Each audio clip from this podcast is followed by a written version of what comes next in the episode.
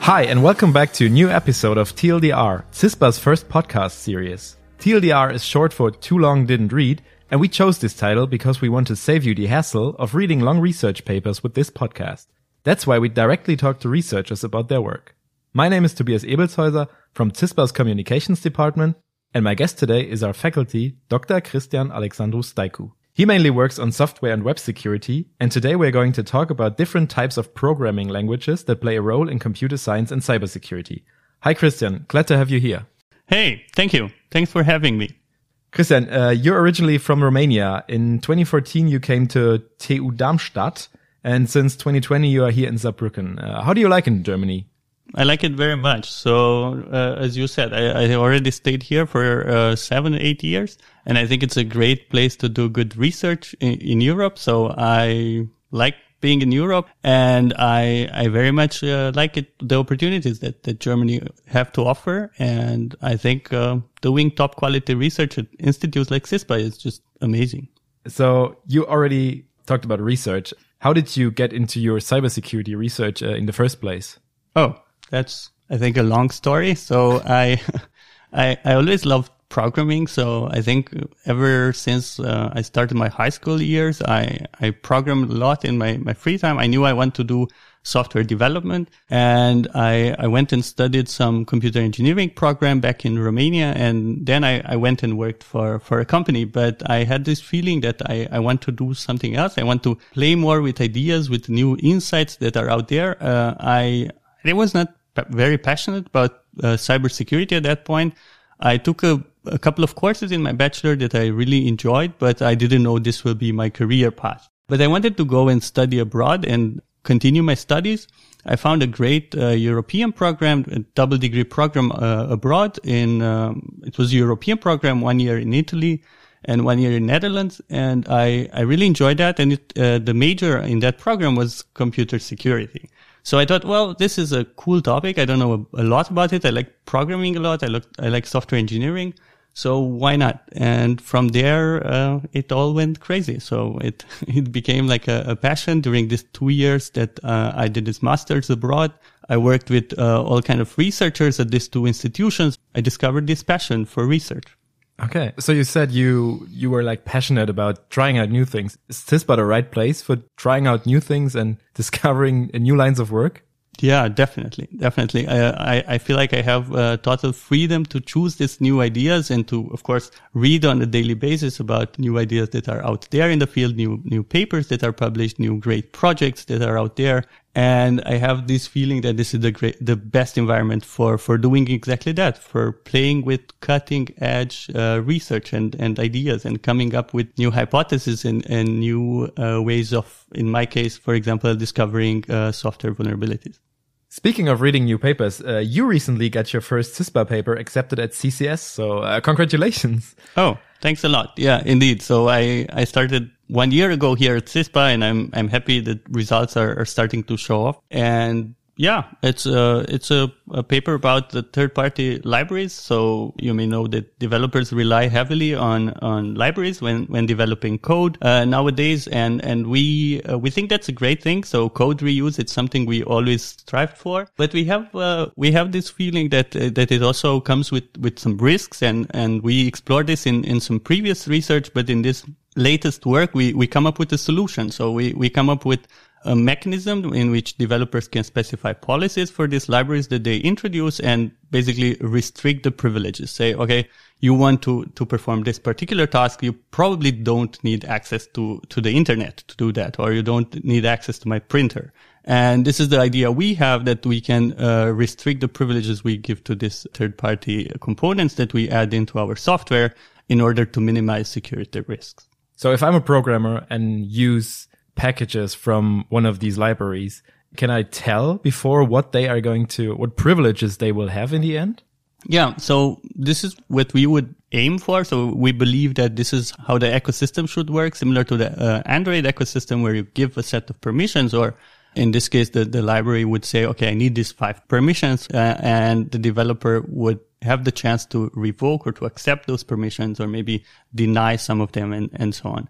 Of course, at the moment, none of that is, is out there. And uh, the idea is that we would propose this mechanism. And if the community adopts it, the developer would either specify these policies or even better, they would come with the package. But developers have the option to look at the policies and say, okay, uh, this one is requiring read access to my password file or something like that and say, okay, I, I don't want this and decide not to use that particular library. So, so if we think real world use, like how, like what, what kind of risks are we talking about? What could, what could happen if, if a certain package requires too much privilege or too much access? That's a great question. There were some some really crazy security incidents uh, in the, the recent years. Maybe you know some of them. So I'm, I'm most interested in an npm ecosystem, which is this huge collection of JavaScript libraries.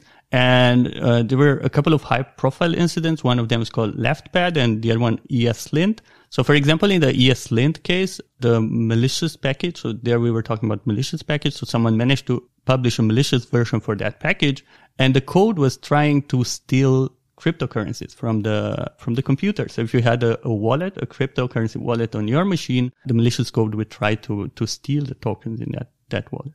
So and that code was integrated by other programmers into their code. Indeed, indeed, and and this is what's uh, what's called a supply chain attack when you try to include this kind of malicious intent or malicious code into the supply chain of software, so into third-party libraries that developers then integrate in their product. So you don't necessarily target users like in a more traditional uh, cybersecurity attacks, but here you target developers. Maybe let's get back to what a library is. So a library, I think you already said it, but a library is basically just that. It's a library of, of code, of packages that other programmers wrote, which you can use for your projects, right? That, yeah, that's, that's a pretty fair definition for, for what it is. I, I would add to that just this idea of reusable. So it's a bundle of code that you can just take and reuse as it is. So it's not tied to a particular project, but it's made in a way that you can take it and reuse it in different, uh, different projects. But so basically what this means is if I'm a programmer and I reuse code and someone reuses my code and someone else reuses the code of this programmer, we have kind of like a cascading effect. And in the end, nobody really knows what kind of packages are in other packages. Is that, is that a fair assumption or? Yeah, basically that's modern software development, what you, what you just described. Yeah. Uh, so we, we, we rely a lot on, on third party code, which, as I said before, I think it's a good thing. So if you think about a car, for example, uh, in physical world, so, so a typical manufacturing use case, cars are also not built by a single company, right? You would have a subcontractor that would build the, the tires or, or the rims and some other subcontractor that builds the chairs and then you have cables and then you probably have in the end a hundred uh, parties or, or a thousand parties involved in, in building a complex project. So the same with mobile phones, for example, or any other physical complex enough product. And you can think of software projects as super complex products as well. So we need to have uh, this this complexity is built in the product. So it's normal that we have this uh, reuse and these interactions between multiple parties. What I think is a bit problematic is that there is no tight regulation or there's no nobody to make accountable by, by certain mistakes in this this components or or even to maintain them long term. So very often you would publish a project up there in the in the open source ecosystem and say, "Hey, I have this great tool that I built or a great library," and people start reusing. But since you're very often not paid for that service, uh, it's very very hard to to maintain and keep that project going. And you will maybe you know change priorities. You will get another job or or you'll get family and so on and you will not have the necessary time uh, to to invest in maintaining this this project. And we see this again and again in in the ecosystem. And basically, then you will end up depending on these legacy projects that nobody is involved in and, or nobody cares about them anymore. So I believe this is the, the real problem that uh, there's no mechanism to, to say, okay, this project is alive or, or this project has a great score for maintainability. There are a lot of people that back up this project. So if we go back to the analogy about cars, you have a contract with that company, right? So uh, un- unless you deliver the expected quality, you can keep make that company accountable and say, "Hey, w- what's this? You you promised to deliver this quality for the cables or the chair or whatever, and then you don't deliver, right?" But in the software world, we cannot do that, right? Because it's, it's mostly voluntary work and, and open source project that, as you said, depend on each other transitively. And then we have a hard time building exactly this trust and this accountability and saying, okay, I depended on your project. You have this duty. This is part of your contract that, that you need to, to maybe fix bugs for five months or something like that, just because I depend on you still. As, as we've seen in the past, it's not even really about not maintaining these things, but you've already addressed it, the left pad incident. It was, I think it happened five years ago and there was a, a programmer had some kind of issues with copyright notices by the uh, repository npm. And, um, he just said, okay, I'll delete all my packages. And he deleted uh, left pad, which is just 11 lines of code. And maybe you can, you can tell us because I'm not really quite sure what it did, but it, I just remember that it wasn't like anything very substantial. It was just like adding, I don't know, empty lines to the beginning of code. Is that a, correct? yeah, pretty much. So it was basically adding characters, so sequences of characters. So you could say, okay, I want to pad my string with five X characters at the end, or uh, actually this is left pad, so at the left of the string, right? That's not a very hard to implement package, right? So, so if you took a computer programming car- class in your computer science uh, degree, you probably learned to do that in your first semester, the, the first part of the semester, right? But this is a phenomenon we see in the in the modern software ecosystem that people tend to reuse even simple functionality that they could write themselves. Which again, I'm I'm not sure if it's a bad thing or a good thing. This is how reality looks like, and, and we need to to embrace it. But indeed, the left pad incident was uh, was very interesting because it was not malicious code per se, right? So, so it was a different kind of supply chain uh, problem. So here the developer just said, okay, I don't care about this. You guys are, uh, I, I, don't like you. So I, I just want to, to delete this project. And then it all collapsed, right? So, so builds of software uh, like web servers and so on, they, they stopped working that morning, right? And the next morning, uh, all these projects were, were collapsing and nobody knew what's happening. I think even the I think even the Facebook UI was affected. So it was like it went really really up the chain. So Yeah, exactly. And and everybody was baffled that you could just delete software uh, bundles or libraries like that and then it all crashes. Like we thought that okay, you put it out there, there's no way to permanently delete it. And actually that was the solution of the uh, ecosystem. They said, okay, you can delete it, but uh, you cannot delete old versions uh, anymore. So basically, if there are projects that depend on, on older versions, we guarantee that this will always be available there. So being stuck with older versions of software and saying, okay, we always provide this particular uh, versions of a library, that's not great for vulnerabilities, right? Because older software tend to have problems and bugs. And if you are stuck with older versions and nobody can update it, that's always not a good thing. And, and you should ask questions about that. So there's this tension between do you want to get the newest version that may have all these problems, maybe some malicious intent, maybe someone deleted certain parts and your project will crash, or you want to get stuck in older versions that may have vulnerabilities or bugs, right? So there's this tension going on. Now we've talked about programmers reusing code that has already been written, which is, I mean, it's a good thing because that's the only way we can keep getting better as researchers. But maybe let's talk about how programming languages in general work today. Is that kind of the same thing? Do these get easier as well? I mean, I'm not a programmer, so mm. it's really hard for me to imagine that people writing code today are writing the same code that has been written in, I don't know, 1985. So are programming languages getting easier as well? Are they, are they working like sort of like libraries? So that you just have to like, you say language do this and not have to teach a computer how to do this. Mm-hmm, mm-hmm. Is that, is that a, a thing that is happening today?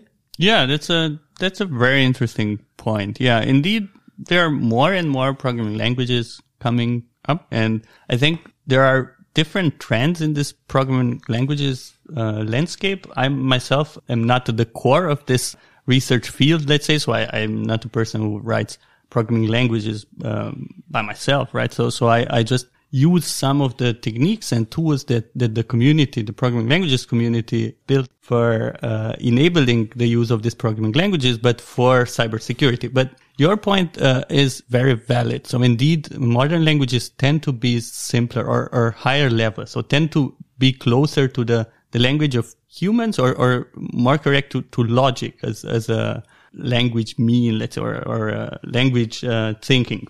So if you think about a language like Python or, or Ruby, uh, these are often called scripting languages or high level languages. Uh, they, they tend to be, as you said, you, you give some very high level instructions saying, now read this file, right? Well, the languages we saw maybe 20, 30, 40 years ago, they tended to be more low level. So you needed to specify things like, okay, take the first byte of this file. Is it this character? Is it that other character? So we had to do way more heavy lifting you, you maybe needed to, to deal with some, uh, file descriptors. Anyway, super, uh, technical and super low level things that, that you as a programmer needed to know about the internals of the machine when you were programming. And now there's this trend that it's getting closer to what we used to call, uh, pseudocode. So, so very high level operations that you want to do. And, uh, programming languages, modern programming languages start to understand this, this more high level specification for the instructions we want to, to give to, to this machine. Um, so, so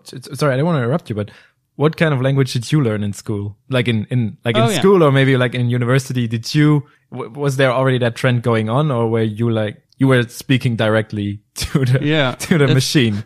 That's a very good, very, very good question, but I'll, I'll just add something to, yeah, the, sure. to the previous point that I don't want to give the impression that, that there are only these languages. So there are still a lot of people out there that program in lower level languages like in C, C++, maybe even assembly. People like write drivers. So you need to have the low level programming. But I think the trend is that most of the new programmers, as you said, or, or the bulk of programming is happening in these higher level languages. Now, going back to what languages I learned. So in school and, and my first programming language that I uh, was exposed to was this Borland Pascal. I don't know if you're familiar with, with Pascal as a language. So this was again, in a way, a language that was designed for, for teaching, for, of course, there were some projects, some actual software projects also written in, in Pascal. But, uh, I think it was mostly intended again to be close to pseudocode. So to be easier to understand. So instead of curly brackets, you would have this begin and syntax, which is more clear, which are the code blocks and so on. So that was the first language I learned uh, in school. And people had this mixed feelings about it at, at, the time. Java was getting very popular. Some of these scripting languages were showing off, like Python and and so on. Uh, and people were saying, "Oh, why do we learn Pascal? Nobody programs in this. What, what's this?" But somehow, I don't know, it attracted me. I was really, really interested in, in programming early on when, when I was exposed and I didn't really care about syntax and all that. I, I saw the fun in the process itself. And of course, later on, I, I also learned C and I learned, for example, Prolog, I think in some courses, a bit of assembly, uh, Java. Java, I, I, worked in Java for, for a lot of years. I even worked for a company for a couple of years full time. And now, since I started my PhD, I did mostly JavaScript. So JavaScript program analysis. And that's what my group here at CISPA is mostly interested in. Like JavaScript is a core part of, of what we are doing, looking at JavaScript code. So you said that back then people were already like younger people, probably like newer learners were already critical about learning Pascal because they said, well, why don't we learn Java? Because we are not going to use it anyway. What's your opinion on that? Do you think that people that learn coding nowadays should have a general understanding of how a computer does something, like as you've probably learned in university with like the really, really low level basics, like binary code, logic gates as like, like a processor is built. Do you mm -hmm. think people should still learn about that? Should still know about that? Or do you think nobody really needs it if they don't want, want to develop microcode or new processors or something? Yeah, that, that's a lot to unpack in this question. So I'm sorry. Uh, so I my my background, so my my studies were in computer engineering, not computer science. So I did a lot of electrical engineering, uh, electronics, computer architecture, and so on. And I think that was a very good experience for, for myself because I, as I said, I was exposed to programming before and, and doing theoretical computer science. It would have just made me more close-minded, I, I, would say. So like this, I, I was exposed a bit more to how hardware works, a, a bit more to the lower level things.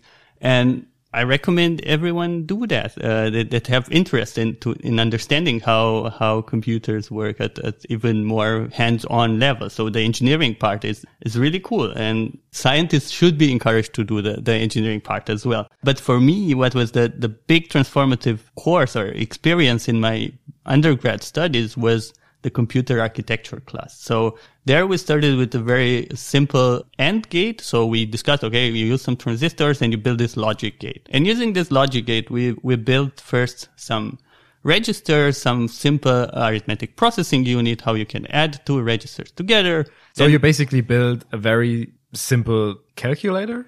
Like, uh, at like, first, that was the first part. And then a very simple computer, you can say. So we built out of the CPU. And on top of that, we built a small interpreter so that you would translate a, one of this higher level uh, language. So, so you say, oh, I want to have a for loop or I want to, to have these three instructions and that will be translated into the machine code for the CPU that you just wrote. And you simulate into uh, one of this hardware simulation uh, software and then you basically computed the whole pipeline of a modern machine, right? You, you can then understand very, very well how all these pieces fit together and what's, what's the role of each of these individual components. But going back to the, the Pascal discussion and was that useful? At least in my case, it was super, super useful. So all those programming concepts that I learned for Pascal, like, I don't know, matrices, ve- vectors and, and hash maps and, and all that, that generalizes to almost any other uh, modern programming language, right? So, so you learn concepts, not languages or, or not syntax, right? So from that perspective, the, the very logic building blocks of programming I would say it doesn't matter which which language you're going to learn that in. If you want to do COBOL or, or Ruby or who knows, choose your favorite uh, language, Haskell or something. Uh, go for that. I, I think that uh, there's no harm in that. We we can teach any of that. But going back to the discussion between high and, and low level, so few years back, like 30, 40 years back, programmers would spend a lot of time interacting with the internals of the machine, like with, with the registers. You take a value, move it in memory, move it in register X and so on. Uh, then we moved away from that because that's really hard to do and it's counterintuitive. This is not something we are made for. We're, we're not really good at that. What we are good at as programmers is thinking about these logic steps and how, how it all fits together, how we can specify to the machine this logic sequence of steps that, uh, that we want the machine to perform, right? So we, we, so, so a logic sequence of steps is basically me telling the computer to open the browser. Yeah, yeah, that's a very high level one. But but you can think of okay, now read the fi- the content of this file. Let's look for this particular uh, text or string into it. Mm-hmm. Uh, change that to append. For example, you can use left pad, right, to to pad that with with some characters, and now put it back in this other file. This would be a, a sequence of okay. steps, and and to achieve this in a more let's say in a classical programming language, you would maybe spend a hundred lines of code uh, implementing what we just described, right? While in in more uh, modern programming languages like Python, that we teach here a lot at uh, the university, you can do this probably in ten lines of code. So so programmers have more time to write code and and to do the fun things that are they are interested in, and less the low level machine dependent things.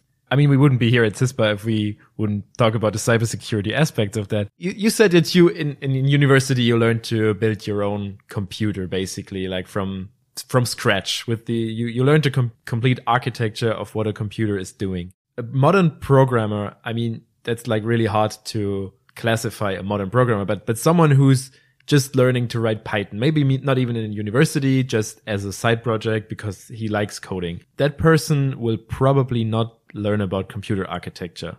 Mm-hmm. Um, and that might not even a bad thing, but do you think that this poses some risks because that person that only learns to write Python doesn't really understand how the computer architecture works and doesn't really know what his code does on a very low level? I find it very hard to answer this question. So first of all, I want to make clear, I, I didn't learn how to build computers from scratch and I don't do that in my free time. It was more of an exercise uh, in a coursework that really motivated me to understand this, this lower level things and just not stay at the high level part, only programming part, right?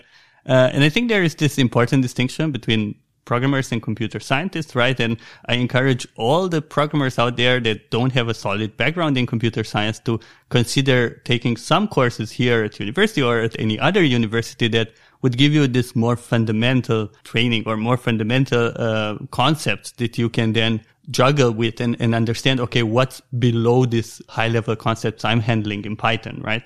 So that's my recommendation. Okay. We, we don't just do programming here at university. We do computer science, right? So we try to teach a bit of computer architecture, a bit of low level electronics. So, so how do all these things fit together? And I think this is very important because as you said, there probably are some risks in not fully understanding the means that you're executing on. So especially with this uh, new trend with, with IoT devices that we are seeing uh, popping up around us everywhere, this is exactly the mistakes we are doing, right? We, we concentrate on the high level programming concepts or how it all fits together with forgetting some of the basics that we know so well from bigger systems. But we think, oh, I just built these small sensors for my wristwatch or for my refrigerator. So it probably doesn't need that sophisticated protocol for authentication or something like that, right? So, so we decide to leave certain parts out or not to consider the underlying hardware problems that may show up in, in some of these uh, devices. So definitely, I think it's very, very it is super useful for, for people that program a lot to think a bit about the, the lower level things and, and to go in depth about how computers actually transform that piece of code you're writing and how do they execute. But is there is there like something specific you can think of that could happen if, if I'm a programmer that doesn't really understand anything about computer science and I just write code and I don't know really what it does beneath the surface? Yeah, that's that's a fantastic question. So in the in the last three, four years, uh, we saw the, the rise in popularity of this microarchitectural attacks, and we have great researchers here at CISPA doing that. And I, I can give you some names to, to invite here for, for the podcast in the future yeah, that do. do. great work in, in this topic. Uh, and, and that the problem there is exactly the same. You're, you're specifying some high level operation, but the underlying machine has some weakness and the way that those operations are, are executed make it vulnerable to, to certain attacks. So you probably heard about uh, Spectre and, and Meltdown vulnerabilities. Those are exactly that. They are problems with the, the way compilers translate code and, and the under, the way the underlying machine works that the attackers can exploit. So the high level code has no problem, no weakness at all, but executing on that particular machine with that particular compiler flag enabled will make you vulnerable to, uh, to a particular attack. Thank you very much, Cristian. This, had, this has been really, really interesting. Just to wrap things up, I have uh, five quick questions for you. I like uh, those. uh, yeah, let's just do it. Don't think too much about it. And um, yeah, just give us an honest answer or your perspective. So, do you use a password manager? And if yes, why? And if no, why not? I do use a password manager because I'm a human and humans are limited, uh, uh, have limited capacity. So unless I, I want to have very simple passwords that I can remember and reuse everywhere, which is a really, really bad idea for security, I need somewhere to keep all my complex passwords saved for the future. And that's my password manager. Uh, have you ever fallen for a phishing email yourself? Ooh. I don't know. I, I, I hope not. But a few, few years back, I got an email from a big retail company saying, Oh, we need your copy of your ID and all that.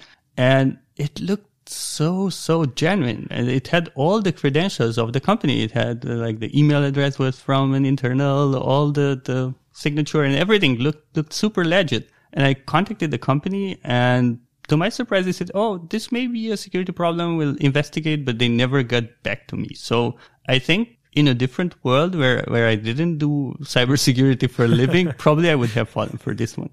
So, as a cybersecurity researcher, do you also handle your private data differently in in uh, your everyday life?